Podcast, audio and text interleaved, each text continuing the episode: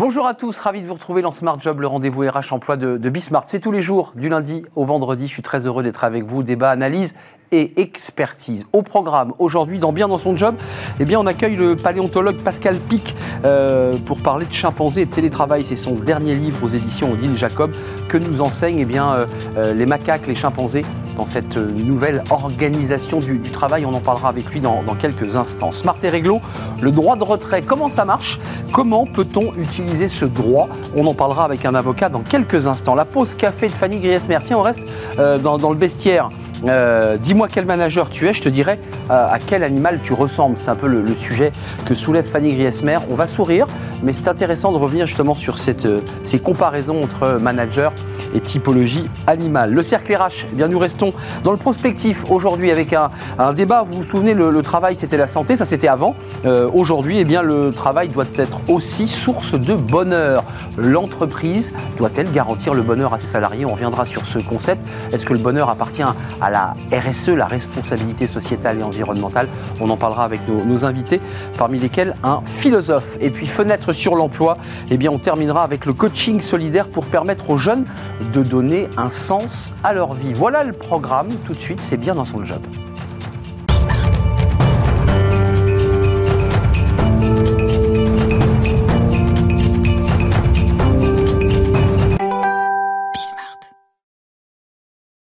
Bien dans son job, on va s'intéresser aujourd'hui à l'anthropologie euh, à travers un livre passionnant écrit par Pascal Pic. Il est avec nous. Bonjour Pascal. Bonjour. Vous êtes paléo-anthropologue, vous êtes maître de conférence au, au, Collège de France et auteur. Alors vous êtes très prolixe, vous avez beaucoup écrit. Euh, votre dernier livre, Les chimpanzés et le télétravail vers une révolution anthropologique aux éditions euh. Euh, rentrons dans le vif du sujet. Votre livre, pour être bien précis, Pascal, vous allez nous le confirmer. Vous vous êtes, je dirais, un peu comme un, chercheur dans une école de commerce. Vous êtes d'abord euh, attaché à compiler des données DRH. Hein. Vous, avez fait le chercheur DRH pour comprendre euh, ce que c'était le télétravail et, ce que ça provoquait. On est d'accord? Oui, tout ça c'est issu évidemment des conséquences de, la crise de la Covid et surtout ce qui m'a amené à, faire cet essai, c'est toutes ces interrogations de la part des DRH que vous connaissez bien mieux que moi. C'est comment, avec plus de formes de travail à distance, parce que souvent, quand on parle de télétravail, on pense surtout au travail à domicile, qui a été évidemment assez brutal, mais il y avait déjà l'émergence quand même de nouvelles formes de travail à distance, euh, sans parler des nouveaux métiers qui sont directement en ligne, hein, je pense à Vivatech. Et en l'occurrence, ça posait cette question d'anthropologie, c'est le cœur du sujet. Comment maintenir la cohésion d'une entreprise et euh, des collaborateurs et des collaboratrices euh, alors que nous avons des modes à la fois de dispersion et de rassemblement. Ce qu'on appelle chez les chimpanzés la fusion-fission. Ouais, C'est-à-dire que les chimpanzés, de ce côté-là, sont assez doués, puisqu'ils arrivent à se réunir, ils fusionnent donc pour maintenir leur cohésion sociale, et ils se séparent, ils fusionnent en sous-groupes ou individuellement pour vaquer à nos activités. Et c'est ça l'enjeu aujourd'hui, c'est comment mettre en place ces nouvelles formes de travail euh, à distance, tout en maintenant la cohérence de l'entreprise, évidemment, de sa culture, du management, des projets, etc. on, va revenir euh, évidemment sur un certain nombre de, petits, de petites remarques que vous faites sur euh, les vendeurs de rêves autour du numérique, mais restons un instant sur les chimpanzés et les macaques, parce que vous distinguez bien deux types d'organisation, pour qu'on soit bien précis. Euh, les chimpanzés, vous le dites, sont plus agiles que les macaques, parce que les macaques, c'est un peu les managers du XXe siècle, c'est très vertical. c'est ça. Euh, moi, je suis très amusé euh, à la lecture, euh, vous l'avez dit d'ailleurs, je vous en remercie, de tout ce qui se fait dans les organismes de réflexion autour des entreprises, sur l'évolution du travail, etc. Et je m'aperçois qu'il y a beaucoup de, termes qui veulent dire la même chose, donc il y a beaucoup de confusion, en tout cas à mon sens. Et mes collègues éthologues, donc ceux qui s'occupent du comportement donc des autres espèces, notamment des singes et des grands singes, ont posé cette question quels sont les groupes qui innovent ou pas Et euh, en comparant 78 populations de 20 espèces quand même, hein, dont l'homme évidemment, on s'aperçoit qu'il y a deux typologies, vous l'avez dit, les macaques et les chimpanzés. Alors attendez, il y a toujours des macaques. Oui. Donc ce type de management va perdurer dans certains domaines évidemment de l'économie selon les typologies des entreprises et de leur marché et de leur mission. Et là, c'est un type de management qui est très euh, top-bottom, euh, descendant, hiérarchique, où malheureusement trop souvent le statut euh, prévaut sur les compétences, beaucoup de népotisme, c'est-à-dire des gens qui sont sortis des mêmes écoles ou du même milieu ou euh, des mêmes organisations. Et surtout, il n'y a pas d'essai-erreur et tout est verticalisé et il n'y a pas du tout d'acceptation. On n'attend pas du tout de collaboration ou de suggestion de la part des collaborateurs et des collaboratrices. Hmm. Mais il y a toujours des macaques. Il y a toujours des macaques. oui, c'est vrai. Maintenant, il y a les chimpanzés, où là, effectivement, il ne faut pas tomber dans le piège qui est un peu agaçant, je vous l'accorde, euh, de l'holacratie. Non, non, c'est plus du top-bottom, c'est du bottom-up. Non, non, il n'y a pas un groupe social chez les mammifères, les singes, les grands singes ou humains, où il n'y a pas de hiérarchie. La question, c'est comment ça va s'exprimer la hiérarchie. Et là, on s'aperçoit que ce sont des, des boucles d'interaction constantes entre tous les, euh, les niveaux de l'entreprise, si on doit employer ce terme, ou en tout cas euh, ceux et celles qui participent, et c'est-à-dire un top management qui va faire tester les nouvelles idées, les nouvelles approches, il y en a beaucoup aujourd'hui, pour savoir si ça va marcher ou pas, si ça peut s'améliorer, mais aussi un top management qui est très attentif aux initiatives, aux expériences des autres. Et ce qu'on a vécu avec les femmes de télétravail dans de très mauvaises conditions en général, soyons très clairs, mais on s'est aperçu qu'il y avait quand même des expériences positives. Mmh. Comment capitaliser, pardon pour le terme, en tout cas intégrer ces bonnes et ces mauvaises expériences avec des boucles d'interaction constantes entre tous les acteurs dans l'entreprise. Et ça, c'est le modèle chimpanzé et qui est beaucoup plus adaptif, adaptatif dans un milieu qui change. Vous avez dit, c'est agile, donc capable de s'adapter à de nouvelles conditions. Oui, vous citez Jane Goodall qui, raconte que quand les, la forêt se réduit, ben le, chimpanzé va s'adapter à ce nouveau milieu naturel. Mais euh, Pascal Pic, euh, il y a un élément très important dans votre livre parce que dans cette émission, euh, depuis des mois maintenant, on est sur cette ligne de crête sans savoir si le télétravail va perdurer. Vous, vous quelque part, vous, vous, entérinez l'idée que le télétravail est une nouvelle pratique euh, et que finalement, elle euh, revisite des pratiques qu'on avait auparavant, avant que les grandes usines enferment les ouvriers euh, dans, dans, le même espace. Et ça, c'est passionnant parce que vous dites avant, eh bien, le lieu de travail, c'était aussi le lieu de vie personnel. Et l'atelier, on dormait au-dessus de son atelier, au-dessus de son restaurant. Voilà, c'était comme ça. Bah, vous, vous êtes jeune par rapport à moi. Relativement. moi, j'ai connu une époque, il y a plus de 50 ans, où on voyait, euh, selon la tenue des gens, leur, euh, euh, la manière dont ils s'habillaient, elles s'habillaient, moins les femmes à cette époque-là, quel métier ils faisaient. Aujourd'hui, presque tout le monde est devant un ordinateur, donc c'est assez difficile à voir. Mais néanmoins, c'est ce qu'on appelle dans le jargon des évolutionnistes des exaptations. Pardon pour le terme. C'est-à-dire qu'on comprend bien que pendant le premier âge des machines, il fallait des moyens de production, il fallait des financements et ensuite donc euh, le management, les personnes euh, vendaient leur force de travail et leurs compétences. Et quand est arrivée la tertiarisation de la société dans les années 70, eh ben on a fait pareil. Euh, les gens dans les bureaux allaient sur place et on a continué comme ça sans s'interroger sur l'antériorité de ce modèle-là. Et c'est ça qu'on est en train de retrouver mais ça ne va pas être comme le monde d'avant que j'ai connu quand j'étais très jeune, même si je n'avais pas tellement conscience.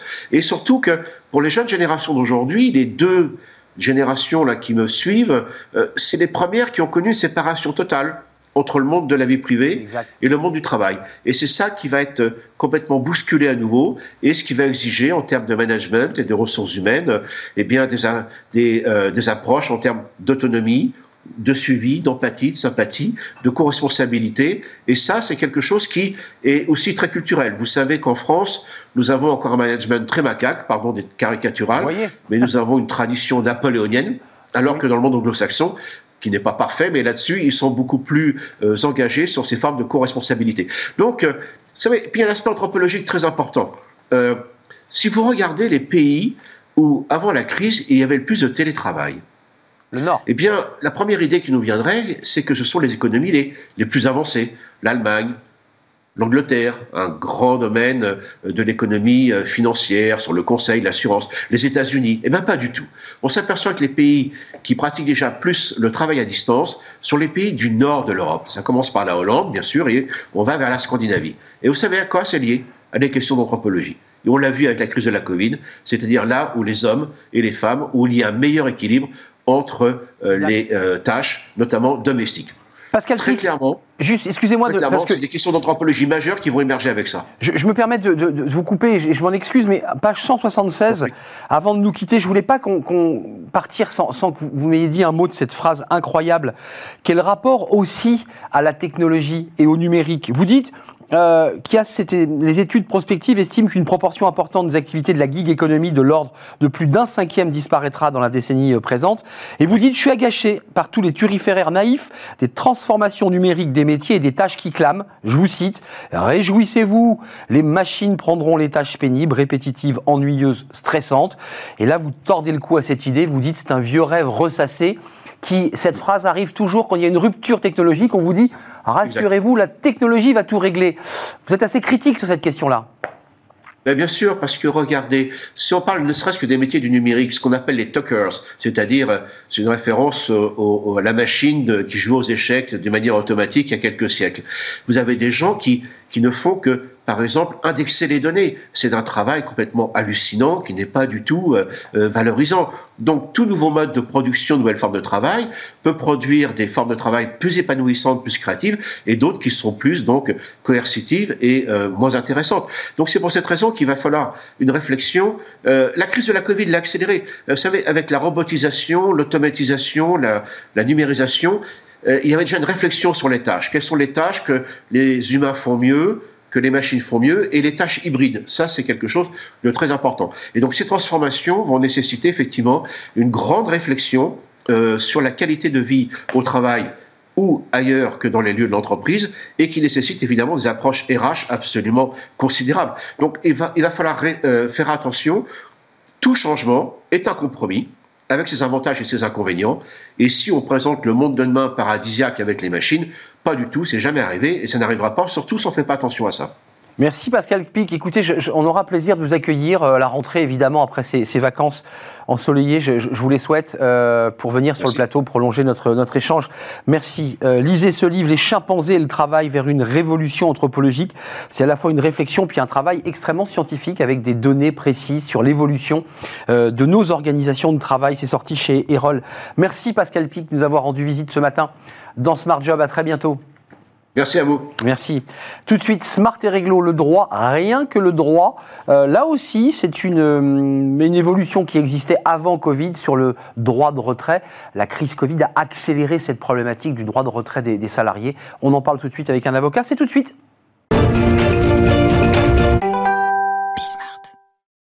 Smart et réglo, le droit, rien que le droit. On a on quitte, les, chimpanzés et le télétravail, qui est un livre euh, passionnant, une réflexion passionnante de Pascal Pic, pour s'intéresser, euh, Étienne Pujol, euh, au droit de retrait. Étienne, je rappelle que vous êtes avocat en droit social au cabinet Berilo, faut-il le préciser.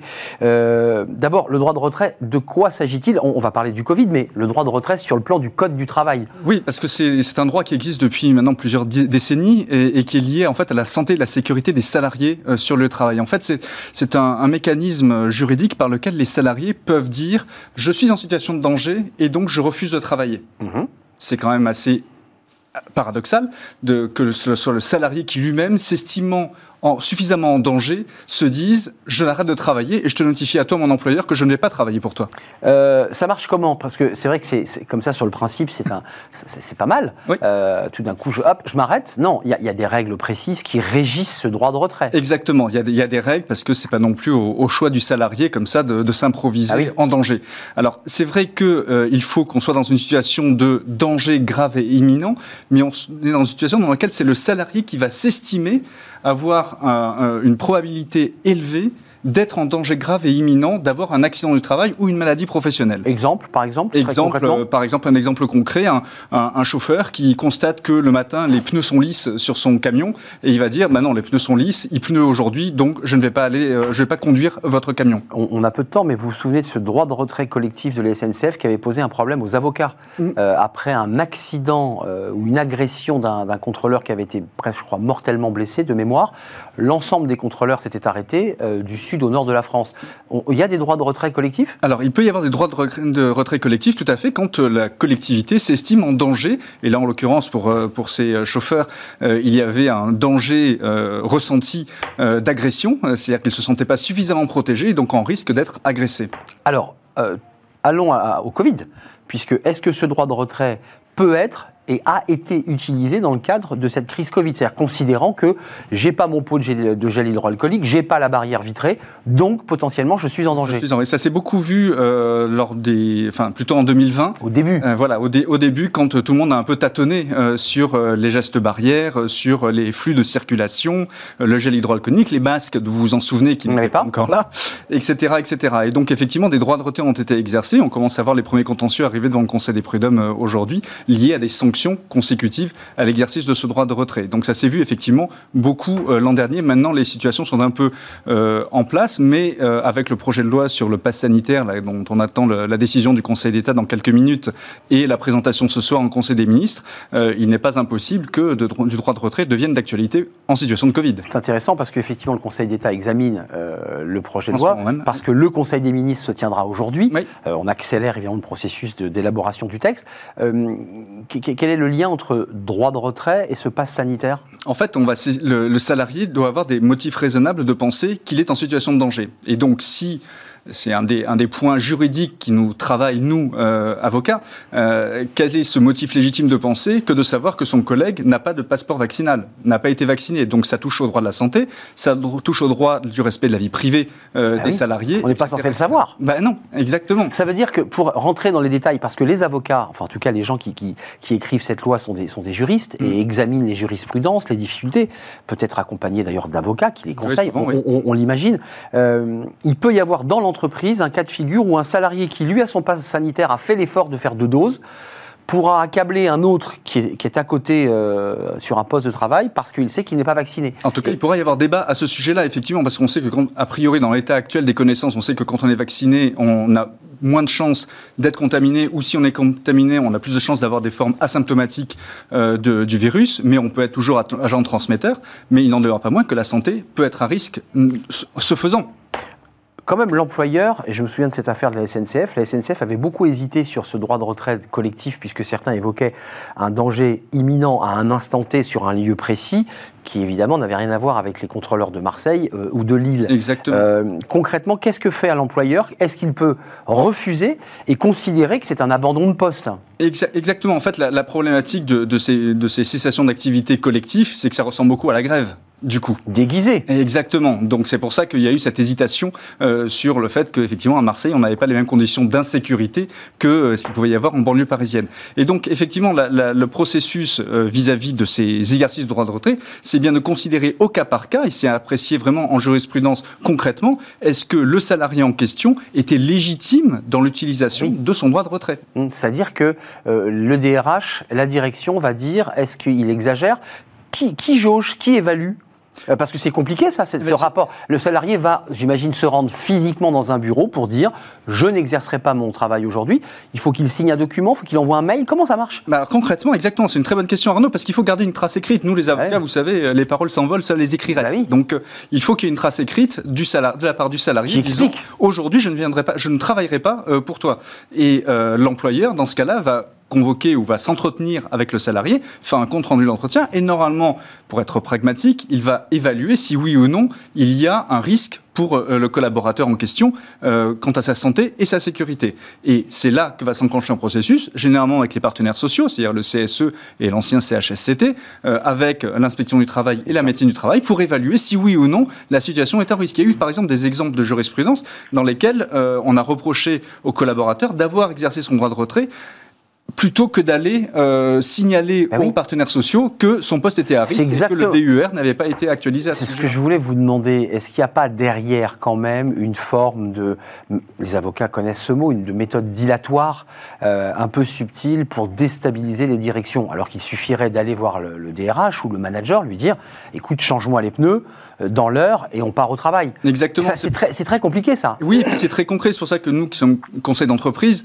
on, on, on, on met en avant le pragmatisme, c'est-à-dire que quand le salarié exerce son droit de retrait, il ne faut pas laisser ça euh, de côté et dire non, mais tu vas quand même aller travailler. Parce que s'il y a un accident, euh, la responsabilité de l'employeur, y compris pénale, peut être engagée. S'il y a un accident et qu'il y a euh, mort du collaborateur, c'est la responsabilité du chef d'entreprise qui va être engagée, alors qu'il aura été alerté du risque inhérent à l'exercice de la prestation de travail. On ne pas prendre ça à la légère. Non, non, c'est un, un, sujet sérieux. Sans, sans, sans vous, vous, mettre en, en, difficulté, il y a beaucoup de, de, de, de cas de droit de retrait. On en parle sur ce plateau. On voit que c'est c'est un, élément assez subtil. Euh, il y en a beaucoup ou pas dans les entreprises? Alors, il y, en a plutôt sur de la manutention. Hein, c'est plutôt assez peu de professions intellectuelles sont, sont touchées charges physiques, les charges physiques, les travaux en extérieur. On parlait il y a 15 jours de travaux sur canicule, par exemple, etc., etc. Donc ça se voit ça se voyait plutôt dans les industries et ça, ça s'est beaucoup vu, en tout cas ça a beaucoup pris d'ampleur l'année dernière à l'occasion de la Covid. Et donc on va voir les, premiers contentieux apparaître avec de la jurisprudence qui va probablement s'affiner sur le contexte du passeport sanitaire et de la contamination à un virus. Juste un tout petit mot avant de, partir. Un salarié qui enclenche ce droit de retrait, qui va finalement créer une forme de tension et de bras de fer avec la direction, puisqu'il faut le dire comme ça, il se met en danger derrière? Il se met en, danger s'il n'est pas légitime, c'est-à-dire que si son ressenti est, un peu euh, outrancier quelque part. Mais euh, normalement, un salarié qui de bonne foi exerce son droit de rentrée ne peut pas être sanctionné. C'est-à-dire si licenciement il y a, le licenciement sera considéré comme nul. Si retenue financière il y a pour les heures euh, non travaillées, euh, là aussi elles devront être indemnisées. Étienne Pujol, je vous remercie. Alors cette fois-ci, je vous remercie, je vous souhaite de belles vacances parce que la semaine dernière, j'avais déjà anticipé votre départ et vous êtes revenu. Merci pour votre fidélité euh, chaque mardi ou presque sur le plateau et, l'éclairage que vous faites. Puis les, rebonds que vous faites d'ailleurs à, nos, à nos textes, parce que j'ai vu que sur LinkedIn, vous aviez fait un relais euh, d'un sujet que vous aviez évoqué ici sur ce plateau hmm. et que vous avez euh, prolongé sur LinkedIn. Merci Étienne. Un plaisir Arnaud. À, très, partager, partager, vraiment. la suite, bah, vous la connaissez parce que évidemment, vous croisez Fanny Griesmer à la fin de votre votre chronique. Euh, Fanny Griesmer, ben, on va rester pas sur les chimpanzés, mais vous allez voir, il y a un lien avec les animaux, parce que dites-moi quel manager vous êtes. J'essaierai de vous dire un peu quel est l'animal que vous êtes. Évidemment, c'est un bestiaire, Fanny Griesmer, pour cette euh, dernière chronique du, du mardi. On accueille Fanny Griesmer, c'est la pause café.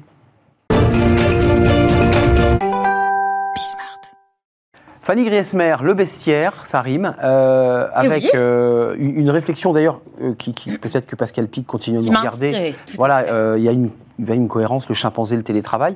Vous êtes intéressé par une sorte de bestiaire. Dis-moi quel manager tu es et je j'essaierai de te classer dans, dans la famille des animaux. C'est ça. En gros, euh, manager, quel animal êtes-vous? Alors ça ressemble un petit peu euh, au titre d'un test qu'on peut retrouver euh, dans un magazine. Hein. l'été sur la plage. Feuillette l'été, voilà. Un petit test léger, sans prétention. Et pourtant, bah, derrière ce sujet, il y a quand même une question profonde, hein, très sérieuse. le monde animal a finalement beaucoup à nous apprendre, y compris sur le management et le leadership. Car dans la jungle de l'open space, il y a forcément quelqu'un qui fait la loi et c'est peut-être vous. Mais vous êtes plutôt gorille, lion, éléphant, buffle, hyène et bref, quel animal Chauve-souris sommeille Non. Vous. Il n'y a pas de chauve-souris Non, il n'y a pas chauve-souris. Non, non. vous n'avez pas. Euh, On n'a pas poussé jusque-là. D'accord. En tout cas, c'est ce que nous allons découvrir ensemble. Quel animal se cache derrière vous Et puis, si vous n'êtes pas manager, nous allons tenter de débusquer celui qui se cache derrière votre boss. Euh, c'est vrai que c'est pas la première fois. Le règne animal est riche d'enseignements. On se souvient des caricaturistes qui, dessinaient des visages d'animaux sur des visages humains.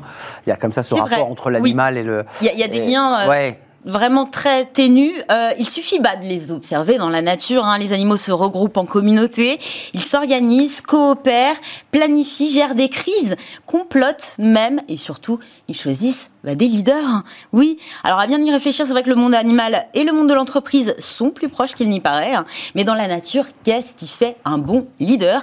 Eh bien, c'est à cette question qu'a tenté de répondre Erna Valraven. Pendant plus de 30 ans, elle a observé les animaux euh, dans la nature ou en captivité et elle a été soigneuse, gardienne de zoo et conservatrice.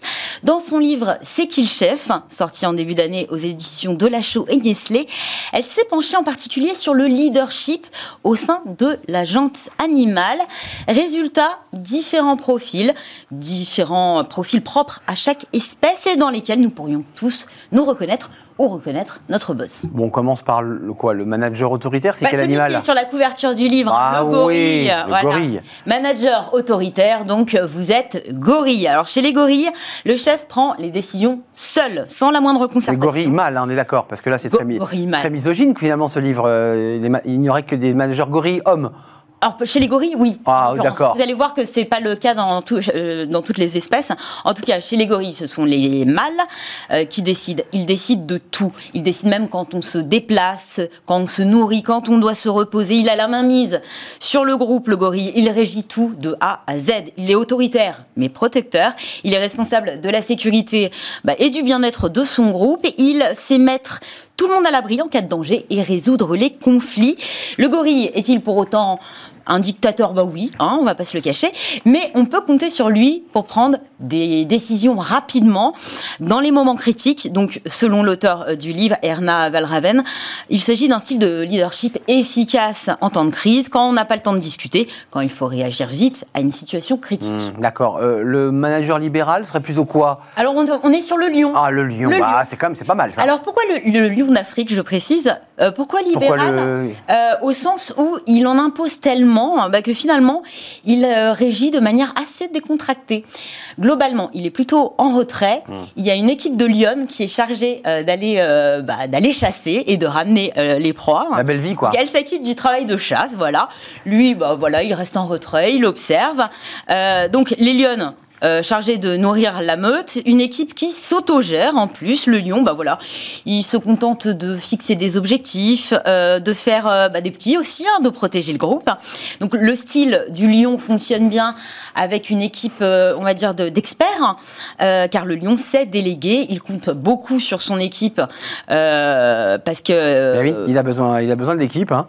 Bah oui, il, a, eh fait pas grand chose le lion. le lion hein. est sous l'arbre. Mais voilà, il sait qu'il il leur fait totalement confiance. Ceci dit, il est présent si, en cas de besoin, on peut le solliciter pour avoir des conseils. Euh, mais voilà, ce style de management ne fonctionne pas avec des, profils plutôt inexpérimentés ou plutôt jeunes. Donc, il faut vraiment avoir euh, voilà, des, experts, en fait, tout simplement. Alors, le manager, alors là, on avait le lion, le libéral, tranquille, cool, le démocratique. Eh oui, et c'est le buffle. Ah, le buffle Alors, le buffle. C'est grosse corne. Grosse corne, moi, hmm. j'imaginais le buffle râleur Bon, peut-être, mais en tout cas. Buffle moqueur, peut-être. Il se distingue par euh, sa prise de décision assez singulière. Il consulte les membres de son groupe en permanence. Chaque décision est soumise à un vote. Par exemple, pour les déplacements, euh, les femelles adultes expriment leur choix en se levant et en fixant du regard l'endroit où elles veulent aller. Et c'est comme ça qu'on vote chez les buffles. Voilà. Bon, ce style de leadership offre euh, à, chacun la possibilité de faire part de ses idées librement. Ça favorise le consensus. Cela renforce aussi le sentiment d'appartenance au groupe. Le petit souci, c'est que bah, la consultation prend du temps. Donc, euh, c'est un style de leadership qui est moins efficace lorsqu'il s'agit de faire face à des situations d'urgence. Euh, alors, le paternaliste, là, on a celui, le démocrate. Le paternaliste. Alors là, on devine. Ou maternaliste. Ou maternaliste. on y arrive. Les femmes prennent le, prennent le pouvoir. Là, on voit un eh peu. C'est-à-dire, c'est quoi? C'est la puissance bah, chez, les euh, chez, les éléphants, en fait, ce sont euh, les femelles les plus âgées qui dirigent le troupeau. Elles se servent de leur expérience pour guider euh, le troupeau vers l'eau, la nourriture, protéger aussi des prédateurs. Ce sont des matriarches. Hein. elles ce sont, ce sont des leaders autoproclamés, mais elles, elles, sont voilà. En, fait, elles ne sont pas autoproclamées. Elles sont choisies par leur famille, une famille qui les respecte. le manager paternaliste ou maternaliste assume ses responsabilités il dirige de manière plutôt euh, directive, hein, plutôt que consensuelle, veille sur son équipe comme le ferait finalement un parent sur sa famille. C'est un style de management donc basé sur l'expérience, le conseil, plutôt démodé aujourd'hui hein, et euh, pas au goût de tout le monde, hein, notamment chez les jeunes générations aujourd'hui. Mmh. Euh, l'adaptatif, alors là c'est un animal qui n'a pas une bonne presse, mais en tout cas il est dans le bestiaire de, de, alors, dans votre pas bonne presse, mais alors absolument fascinant, notamment dans le livre. Dans le travail de meute, de travail de groupe. L'auteur nous explique que finalement le, le style de management s'est totalement transformé au fil des années. Pourquoi? Parce que en fait, euh, les hyènes euh, font attention à une chose, c'est la survie de leurs petits. Bien sûr. Et en fait, petit à petit, dans un milieu très hostile, même le physique de la hyène s'est totalement transformé. Et aujourd'hui, les femelles hyènes sont plus robustes que les mâles. Et ce sont elles qui ont pris le pouvoir, qui défendent les petits. Même lorsqu'il va y avoir une chasse, c'est la, femelle hyène allaitante qui va diriger le groupe. Donc finalement, la femme a pris le mmh. dessus pour... Euh, enfin, la femelle la femelle, j'ai dit. La femme. La femme hyène. Elle a mis sa robe. La femelle hyène. La hyène a mis sa robe. Et le leader incontesté. Euh, voilà, elle a aussi des subordonnés, donc ça, fonctionne aussi en groupe. Et elle dirige. C'est assez incroyable. Et là, elle, ce que ça représente, c'est la flexibilité. C'est-à-dire que euh, dès lors qu'une ancienne méthode ne fonctionne pas, ben, on se remet en question.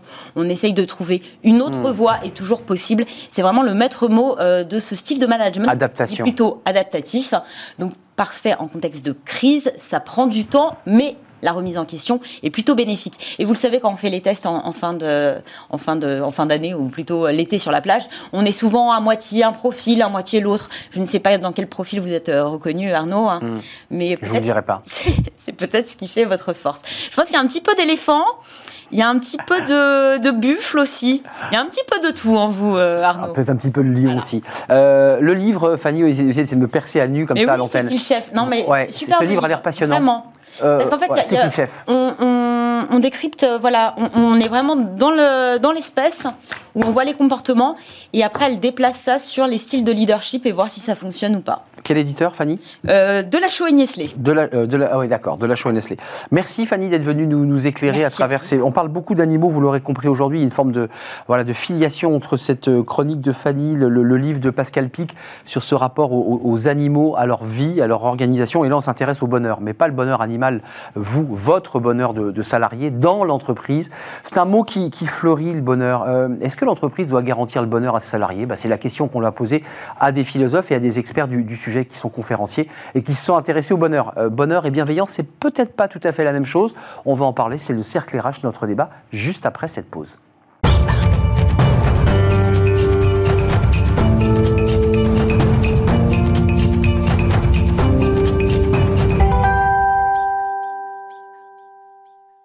Le cercle, les euh, à quelques jours eh bien, de, la, fin de nos, émissions, de la fin de la saison, on va s'intéresser à un sujet alors qui n'est pas dans le, dans le dur, dans le corporate, on va s'intéresser à ce rapport entre le bonheur et le travail. Alors, on a beaucoup évoqué la bienveillance, il y a beaucoup d'articles qui fleurissent, la bienveillance au travail.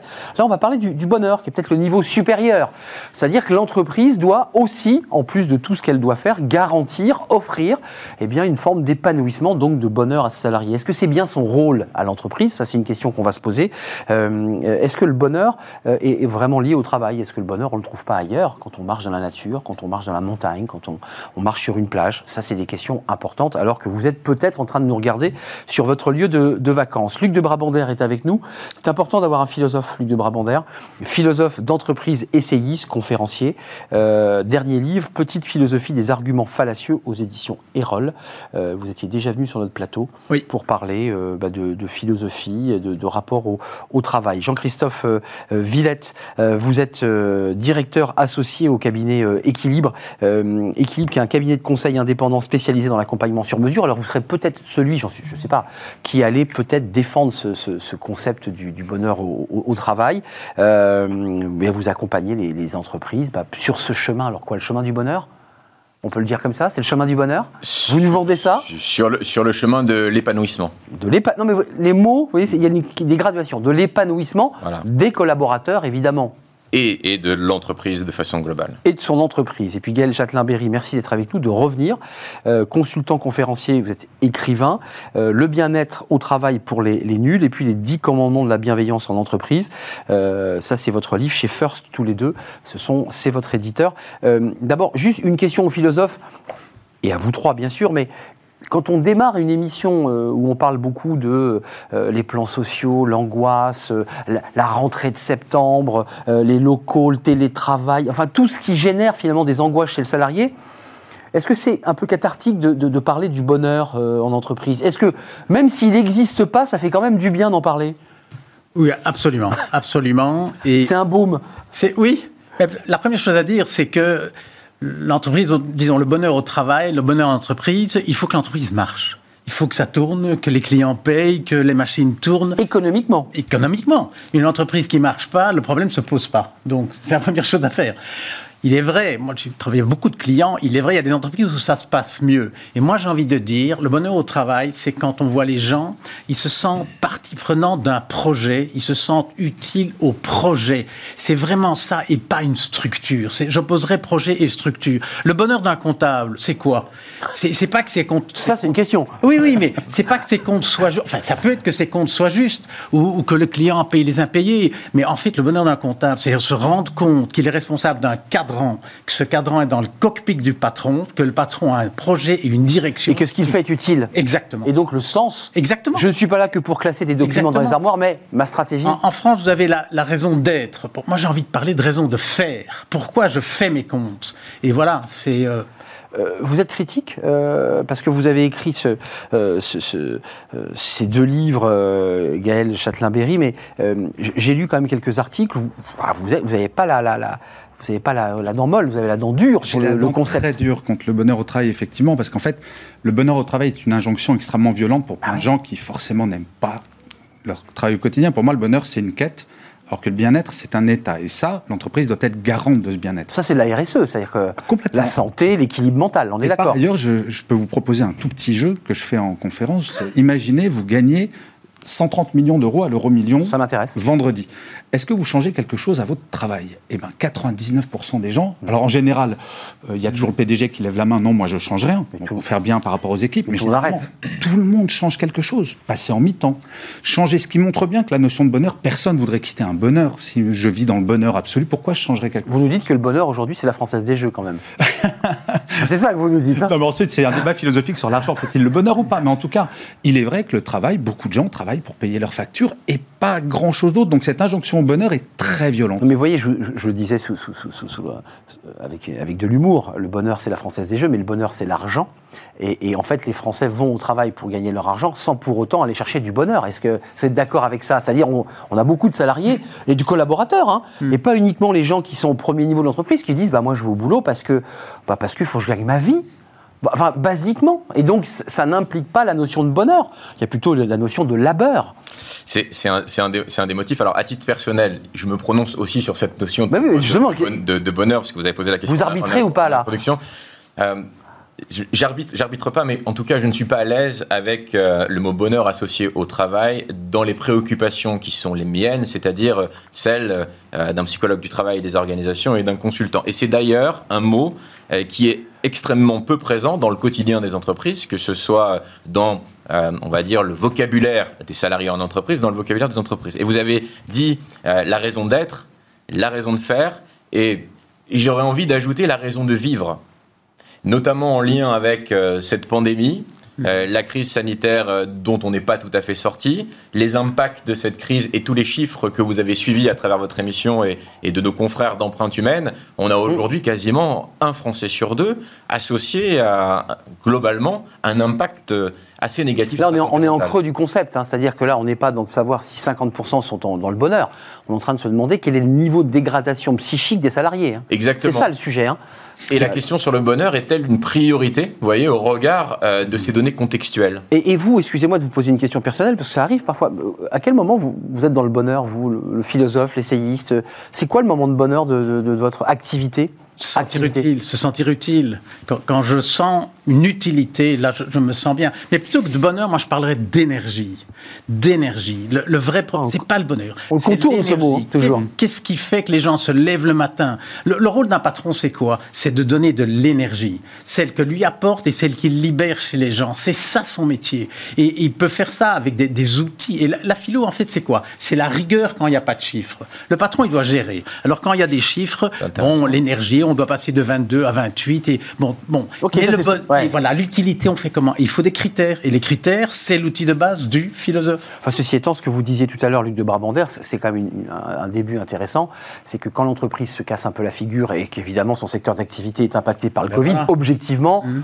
le patron il n'est pas forcément dans l'idée de créer du bonheur. Et c'est peut-être d'ailleurs là si je peux me permettre qu'il doit peut-être essayer d'insuffler de la dynamique pour relever la boîte. Mais pour autant sinon il... le bateau coule. pour autant il n'est pas obligé de générer du mal-être il ne faut pas oublier qu'en France, on est numéro 2 mondial du burn-out. Il n'y a que les Japonais qui nous battent. Donc à un moment, posons-nous la question du bien-être. Et même quand une entreprise ne va pas bien, et j'ai été parfois dans des entreprises qui n'allaient pas bien, pour autant, le patron n'a pas besoin de hurler, le patron n'a pas besoin d'obliger ses salariés à travailler 15 heures par jour, à les appeler le week-end pendant leurs vacances. Mmh. Le bien-être ne tient pas compte de la situation économique. Mmh.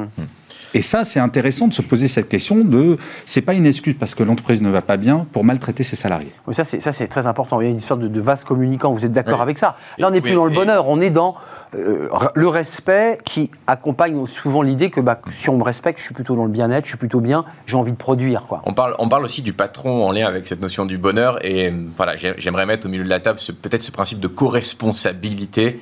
Euh, qu'on utilise le mot bonheur ou qu'on utilise le mot énergie mmh. ou qu'on utilise le mot euh, vivre ensemble ou mieux vivre ensemble ou mieux faire ensemble. Il y a cette notion de ensemble qui me semble vraiment très importante à replacer euh, au cœur des préoccupations de l'entreprise. Je, vous coupe, mais c'est très intéressant puisqu'on avait Pascal Pic qui sort un livre sur les chimpanzés et le télétravail au début de l'émission, qui est assez intéressant de voir ce lien entre les macaques, donc les managers du 20e, les macaques c'est très vertical et les chimpanzés c'est très horizontal. Mais c'est très paradoxal ce que vous dites, parce que vous dites vivre ensemble alors qu'on ne vit plus ensemble à cause du télétravail. Ça veut dire que les entreprises se sont atomisées, au sens physique du terme. Non, ça, change tout. Bah, en fait, c'était tout l'enjeu de la période, de garder un lien, même quand on est à distance. Et des entreprises, ils sont très très bien arrivés. D'autres, bah, ça a été tout le monde chacun de son côté. Ça a été absolument dramatique parce que la perte de lien. Ensuite, il y a la perte de sens. Enfin, perte d'énergie. Perte d'énergie. Mmh. Alors qu'il y a des entreprises qui ont gardé un lien extrêmement fort, même à distance. Mais, mais euh, Luc de Barbander, une question un peu philosophique, c'est certains disent, moi je suis content du travail que je fais, mais ce qui me pèse au travail, c'est mon manager ou c'est l'environnement humain. Est-ce que le débat du télétravail ne règle pas cette question? C'est-à-dire, je peux produire qualitativement un travail qui m'intéresse, qui me donne du sens, mais je perds et, et donc j'élimine l'environnement qui était toxique. On le voit beaucoup. La relation burn-out, c'est parfois un manager toxique, une relation difficile, et on coule.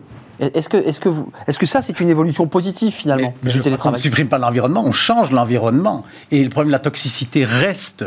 Je crois que le, patron, il est responsable de l'environnement et qui doit tout le temps réaffirmer le projet. Ben voilà, il y a des grandes secousses, mais je sais où je vais, je continue et je motive les gens. C'est vraiment ça son métier. Le pire, c'est quand on oublie le projet. Moi, moi j'habite Bruxelles. Quelle est la maladie de l'Europe? C'est qu'on ne connaît plus le projet. On parle de l'Europe comme une structure, on est 27 pays, 29 pays, qui des patrons, etc. Quel est Quand j'étais enfant, mon père me disait il faut faire l'Europe pour éviter la guerre. Hmm. Puis il faut faire l'Europe pour faire une monnaie unique. Aujourd'hui, vous allez à Bruxelles demander quel est le projet de l'Europe, plus personne ne répond. Mais dans une entreprise, c'est la même chose. Télétravail ou pas, quel est le projet? D'où vient l'énergie? Comment puis-je participer? Et être utile Quelle est la direction? Oui. En fait, je compare souvent pardon, un patron à un pilote d'avion Imaginez, vous montez dans un avion, le pilote prend le micro et vous dit bon, ben, on va aller à New York, mais peut-être à Moscou. Oui. Ou peut-être à Londres, on ne sait jamais, on va voir. Moi, je ne monte pas dans cet avion. Mais voilà. Jamais. Mhm. Ou le pilote d'avion en cas de turbulence qui prendrait le micro pour nous annoncer qu'on va tous mourir. Ah, moi, j'aime pas ce pilote-là. J'ai envie qu'il soit très calme, qu'il me dise asseyez-vous, on va mettre les ceintures et je gère tout. Même si lui sait qu'on va peut-être crever. Hum. C'est ça qui est rigolo avec les hum, pilotes. ça, c'est la métaphore du patron qui sait que sa boîte va mal, mais il va continuer à garder la tête froide, il va continuer à garder son énergie pour continuer à, emmener ses équipes. Ça, c'est un, de vos, un de votre boulot finalement, ça aussi. Bien, bien sûr, et, cette période doit nous autoriser et doit autoriser les entreprises à remettre à plat le projet d'entreprise quand il existait, qui était celui qui précédait cette période que l'on vient de connaître, et s'autoriser à innover et à inventer mhm. en remettant réellement peut-être moins le concept du bonheur ou se bagarrer sur la sémantique associée à ces thématiques, mais vraiment le travail, le travail et ceux qui le font au cœur du débat et au cœur du dialogue d'entreprise je reconstruire un projet d'entreprise. Je repose ma question est-ce que c'était bien l'entreprise comme espace, je dirais, de sociabilité, de, de, de, régler ce problème du bonheur? Est-ce que le bonheur, c'est pas autre chose autour? Euh, on, demande, je ne sais pas ce que vous avez, le sentiment que vous avez, mais on demande beaucoup en ce moment depuis le Covid à l'entreprise. Il faut qu'elle fasse tout, euh, qu'elle assure la santé, le travail, la production, le bien-être, le bonheur, euh, qu'elle accompagne le salarié dans ses cours de sport. Que... Est-ce qu'on lui demande pas trop à l'entreprise? Ça, c'est du bien-être. Ce que vous venez de définir pour moi, c'est vraiment le bien-être. Et les entreprises françaises, n'oublions pas qu'en France, qui est quand même très spécifique, il a fallu attendre les vagues de suicides chez France Télécom et Renault en 2008 mm. pour qu'on parle de qualité de vie au travail. Et peut-être que la pandémie, enfin, on va s'occuper vraiment du bien-être. Le bonheur, on verra après. Je crois que... Mais non, mais le bonheur, c'est le bonheur, c'est une question tellement intime. Je pense que si on devait chacun très intime le bonheur. C'est profondément intime et donc c'est pas le rôle de l'entreprise. Par contre, c'est le rôle de l'entreprise de créer des conditions particulières pour que quand je rentre chez moi, je sois pas angoissé, je puisse gérer mon propre bonheur. Mon propre bonheur, ça, ça c'est intéressant, c'est que je puisse construire mon bonheur. Ça, pas anxiogène. Voilà, et que je sois en bien. Être propriétaire et, et, responsable. Et avec la question que vous posez, on peut ouvrir aussi euh, cette réflexion euh, au niveau de la société de façon beaucoup plus globale. Euh, on commence à avoir euh, des enseignements en lien avec euh, le savoir-être dans les écoles d'ingénieurs, dans les écoles de management, dans les écoles RH. intégrer le plus tôt possible les ressources qui permettent d'être propriétaire, de prendre soin de sa santé mentale, c'est important dans le cadre d'un programme éducatif beaucoup plus global. Des cours d'éducation physique, pourquoi pas des cours d'éducation à, à, prendre soin de sa santé mentale, qui n'est pas juste euh, se définit pas juste négativement par l'absence de maladie, mais par la capacité de développer des ressources psychologiques qui nous permettent de faire face aux enjeux du quotidien.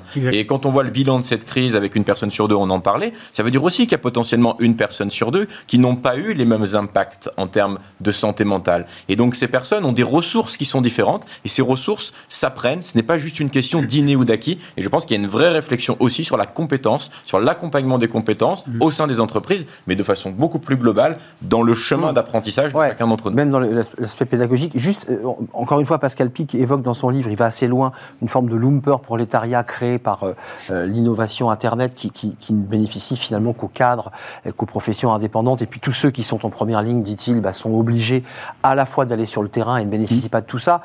Il y, a, un peu de ça aussi dans cette notion du bonheur. Enfin, excusez-moi, la, la, caissière qui, qui, qui, est à la caisse et qui prend des packs d'eau toute la journée, enfin, toutes ces questions-là sont posées aussi à ces je me souviens, j'avais un collaborateur extrêmement créatif chez lui.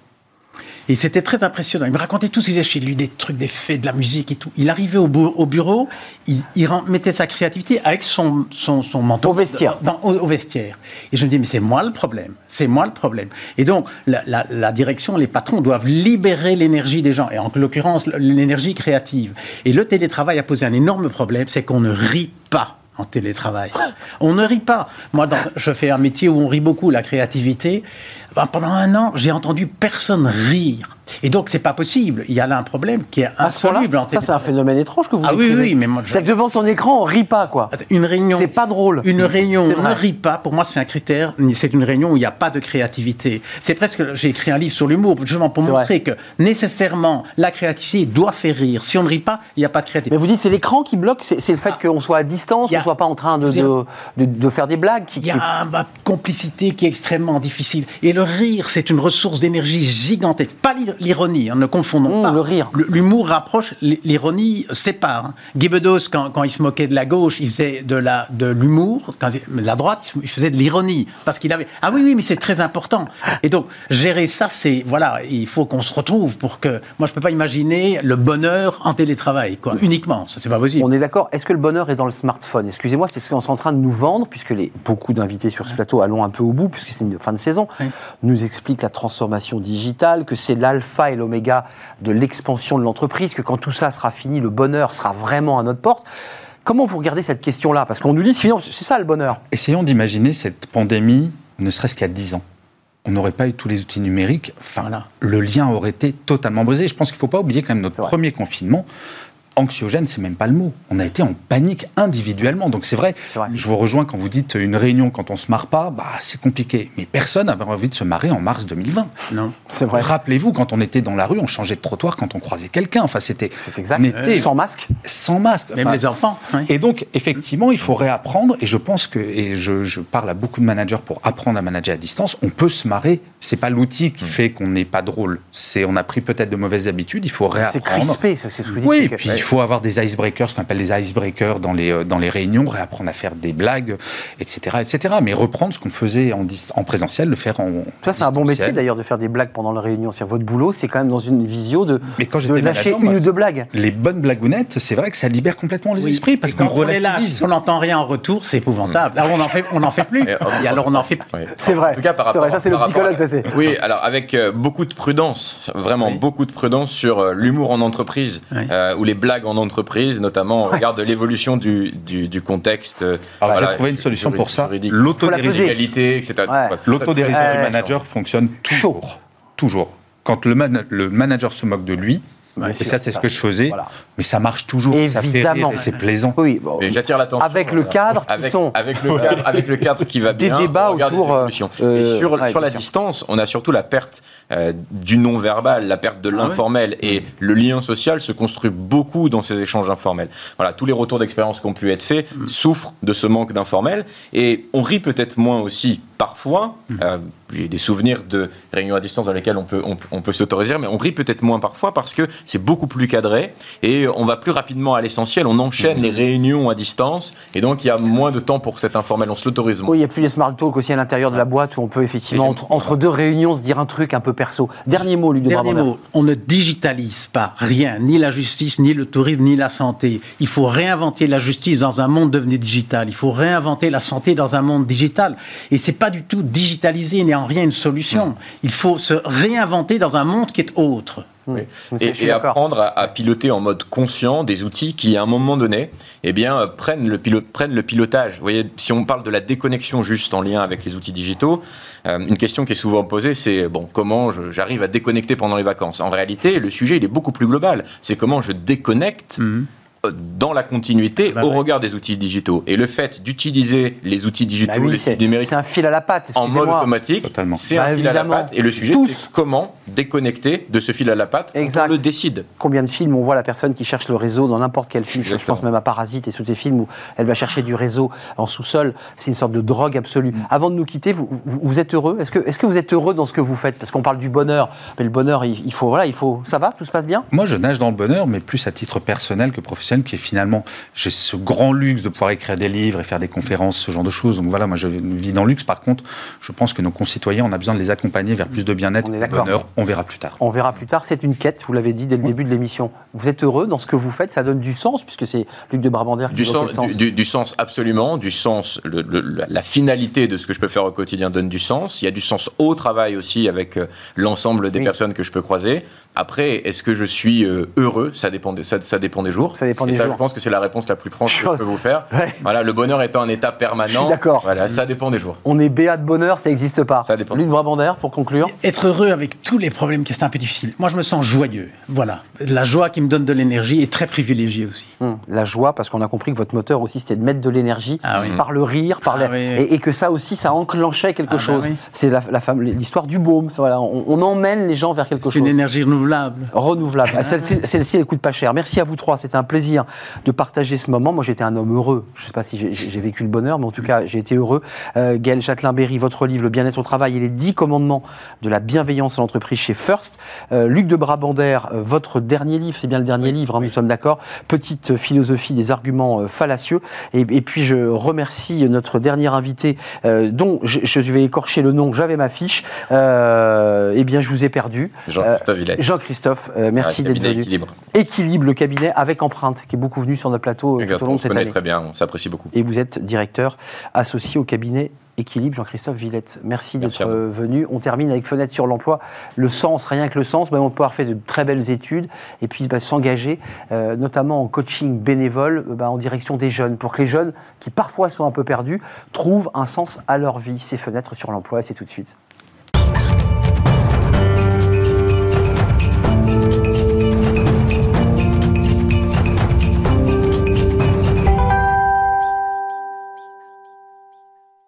Avec nous, euh, bonjour, comment euh, allez-vous euh, Très ravi, de, très heureux d'être avec vous, Jean-Christophe Léonard. J'en ai perdu ma feuille, oui, c'est parce que j'étais trop heureux pendant cette émission. Je suis heureux dans ce que je fais. Vous, aussi, vous êtes heureux dans ce que vous faites Voilà. le bonheur ou, le bien-être? D'abord le bien-être, et puis le bonheur, je ne le cherche pas en fait. Il vient ou il ne vient pas? Euh, cofondateur d'Adveda. Oui. Euh, alors, c'est une histoire assez incroyable créée par quatre amis. Racontez-moi l'aventure, l'aventure d'Adveda et au-delà de l'aventure, sa philosophie. Alors, ben, on est, on est, fondé par quatre coachs. En fait, on, on vient de, on a fait la formation HEC, puis en fait, à un moment, on s'est dit, mais le coaching, on, a avec des adultes et tout, et pourquoi on ne crée pas avec des, plus jeunes? Mm. euh, Et on a décidé de lancer, mais on a lancé le 15 mars 2020. Mmh, bonne idée. On avait prévu d'aller rencontrer les grandes écoles, de, de, venir proposer aux étudiants, euh, et tout a été chamboulé. Et c'est là qu'a émergé en fait le coaching solidaire. Euh, où on a bah, proposé nos services gratuitement aux étudiants euh, qui étaient en galère. On, est bien d'accord, Jean-Christophe, que ça se passait en visio, puisqu'à partir du 16, on a ouvert des écrans. et, ces étudiants, mais, en fonction de s'ils avaient réussi à prendre contact avec vous ou pas, pouvait avoir un moment, une fenêtre avec vous ou avec vos associés? On faisait exactement le processus d'un coaching, c'est-à-dire on signait un contrat de coaching et on les accompagnait durant quatre séances sur une problématique qu'ils avaient. Génial. pouvait être très diverse. Et, ça a été vraiment, bah, ça a été vraiment de on sentait qu'il y avait le besoin. Donc quand on répond à un besoin, bah, il y, a, une dynamique qui se prend, il y, avait il y a de l'énergie. Je, suis d'accord avec vous, mais ces jeunes, vous allez les chercher comment? Parce que très souvent, les jeunes sont dans des difficultés, je pense même à des lycéens, des, gens en terminale ou même en première année de, fac ou d'école, ils sont un peu perdus, sauf qu'ils ne savent pas où aller. Comment, comment on fait là? Comment on fait pour créer... Euh, on a, par les réseaux sociaux, on les a, on les a touchés. Euh, par les parents aussi. Bah oui. Quelquefois, c'est les parents qui nous emmenaient. Et puis, on avait, on avait une des coachs dans notre, dans notre groupe qui, qui avait déjà une grosse communauté qui a, permis en fait d'être de, de, très vite connu. Donc on a eu très très vite euh, des, retours, et puis après le bouche à oreille. Hein. Et c'est simple. On est bien d'accord que c'est un coaching solidaire, puisque vous, vous développez à partir du 15, donc vous comprenez que c'est compliqué. Coaching solidaire, donc c'est gratuit. C'est gratuit. C'est-à-dire vous consacrez du temps sur votre temps libre. Comment ça se passe? Comment, bah, en fait, comment on équilibre et on fait bouillir Il y a de raison d'être, en fait. Pour nous, euh, que, les, que les jeunes trouvent euh, une, quelque chose qui fait sens pour eux et qui, soit, qui retrouvent confiance en eux et tout, pour moi, ça fait partie de ma raison d'être, en fait. Donc du coup, euh, bah, on sait qu'à un moment ou à un autre, on gagne notre, vie différemment. Là, par exemple, j'accompagne des jeunes dans Pôle emploi, c'est Pôle emploi qui me paye. Donc en fait, on a, on a d'autres moyens de revenus dans certains cas. Et à côté, vous y consacrez on, se consacre, euh, on est limité, mais il y a pas mal de coachs. Oui, c'est ça, vous démultipliez. Concrètement, vous démarrez à quel âge? C'est 15 euh, bah, ans, 16 ans La plus jeune était 13 ans, angoisse, elle ne pourrait pas faire médecine parce qu'elle avait eu des mauvaises notes en maths. Donc là, c'est les parents qui vous l'envoient Voilà, avec, la, avec les parents, là. Et c'était assez amusant. Coaching euh, avec les parents Oui, là, il y avait les parents. Et on discute avec euh, les... Et on discute, voilà, on a posé, en fait, on a posé les choses et on a calmé le débat. on a posé les choses sur le fait qu'elle avait le temps et que c'était pas le moment de se mettre le stress. Bon, 13 ans. Voilà. Ensuite, vous avez le profil euh, bachelier lycéen qui cherche sa voie. Oui, alors souvent, les lycéens, ils arrivent, ils viennent nous voir trop tard, en fait. oui. trop tard.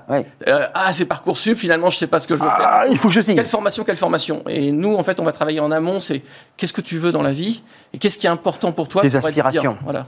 D'accord. Et donc, il faut démarrer assez tôt, en fait. À, bah, nous, on préconise, par exemple, quelqu'un qui vient d'être accepté en terminale, c'est vraiment le moment. Là, cet été, on se pose tranquillement, on va savoir, euh, on va confirmer ses, options. Parce qu'il y en a qui nous ont. Là, grosse panique euh, en, ah, en maths. Il y en a qui s'étaient trompés d'options et qui s'apercevaient qu'ils avaient pris maths. Alors, c'était, on était en plus à la phase où ça venait de changer, le façon de fonctionner. Très compliqué. Il y en a qui avaient pris maths et en fait, c'était pas leur truc. Et, et Panique. Ils ne pouvaient pas changer, en fait. Et donc ils ont pu changer d'un point de vue technique Alors bah, après c'est comment j'accepte le show, comment j'accepte l'événement. Est-ce que ça va bloquer finalement ce que je veux faire dans la vie? Bah non, pas forcément. Non, mais il, peut peiner. voilà. Bah, et comment je travaille pour passer le passer les caps? Mais cette jeunesse que vous allez chercher, parce que vous allez frapper à leur porte en disant on est là, on est coach, venez. Euh, quel est leur dénominateur commun? C'est il y, a une perte de repères, ils savent pas trop où ils vont, il y, a, des choses très définies. C'est quoi le sociotype de cette jeunesse qui a, entre 17 euh, et, et 23 ans? J'ai l'impression qu'ils naviguent à vue et qui prennent les choses au, enfin ils, ils, commencent à avoir du recul parce qu'en fait euh, ils peuvent pas se projeter. Mais du coup c'est je cherche la formation l'année prochaine je et donc à petits pas. À petits pas. Alors c'est bien dans l'approche du coaching on est toujours pour pour ça. Mais le problème c'est que si on sait pas vers où on va bah les petits pas euh, on peut aller dans le mur il y a 60% des étudiants qui en première année de fac soit sont en échec, soit changent de changent d'orientation. 60%. Mmh. Ça, c'est d'ailleurs vrai depuis assez longtemps. Une première année de droit qui finit en anglais et qui va se terminer en sociologie. Quand on connaît le sens de ce qu'on fait, on, est, on a la motivation naturelle et on y arrive. Donc ça veut dire que chez un jeune qui peut-être même n'a même pas conscientisé vraiment qui il était, vous allez essayer de dresser avec lui ses aspirations, s'il aime la nature ou s'il est plus urbain. J'imagine que tout ça a un on sens. On va d'abord répondre à son besoin, parce que quelqu'un vient avec une demande. Donc ça. on va d'abord répondre à sa demande, ça c'est plutôt l'approche du coaching professionnel. Euh, après, euh, effectivement, souvent les gens viennent pour, pour le sens ou alors ils viennent pour une problématique particulière. Je ne comprends pas, j'ai une montée de stress quand je suis euh, face à un examen, et pourtant je sais la partie plus psychologique là, du coaching. Donc c'est ces trois volets euh, que vous accompagnez step by step pour euh, redonner. on peut accompagner aussi tout au long de l'année. Et là, ça permet de gagner en, confiance en soi tout au long de l'année. Parce qu'un échec à un devoir, c'est pas c'est pas un échec pour la vie en fait. Évidemment. Euh, Adveda, juste avant de nous quitter, je le fais souvent, mais je l'ai pas demandé. C'est quoi? Ça veut dire quoi? Alors Veda, c'est la, connaissance, la connaissance de soi, la connaissance absolue en sanskrit. Donc ça, ça nous parle. Et, ad, ça veut dire vers en grec. Donc c'est vers la connaissance de soi. Voilà le. Quel, quel beau programme. Euh, L'essence de Adveda. Allez sur euh, les réseaux sociaux, j'imagine un site internet. Adveda.org. adveda.org. Si vous, parents, vous, bah, jeunes, vous avez envie peut-être de vous faire accompagner ou de déverrouiller des choses, bah, allez voir Jean-Christophe et ses amis, puisque vous êtes des amis et associés. Jean-Christophe Léonard, cofondateur d'Adveda. On saura tout sur votre structure. C'était un plaisir de vous accueillir sur le plateau et ça donne beaucoup d'énergie, euh, l'énergie que vous, vous envoyez. Merci, c'est la fin de notre émission. évidemment, je vous remercie de l'avoir suivi et merci de votre fidélité. Euh, Fanny Griesmer, merci Pauline Rattel évidemment, merci à Romain Luc au, à la réalisation et merci à Guillaume euh, pour le son aujourd'hui. et puis merci à vous qui nous regardez, qui réagissez et qui nous suivez fidèlement. C'est un vrai plaisir. Je serai là demain en direct. D'ici là, portez-vous bien. Bye bye.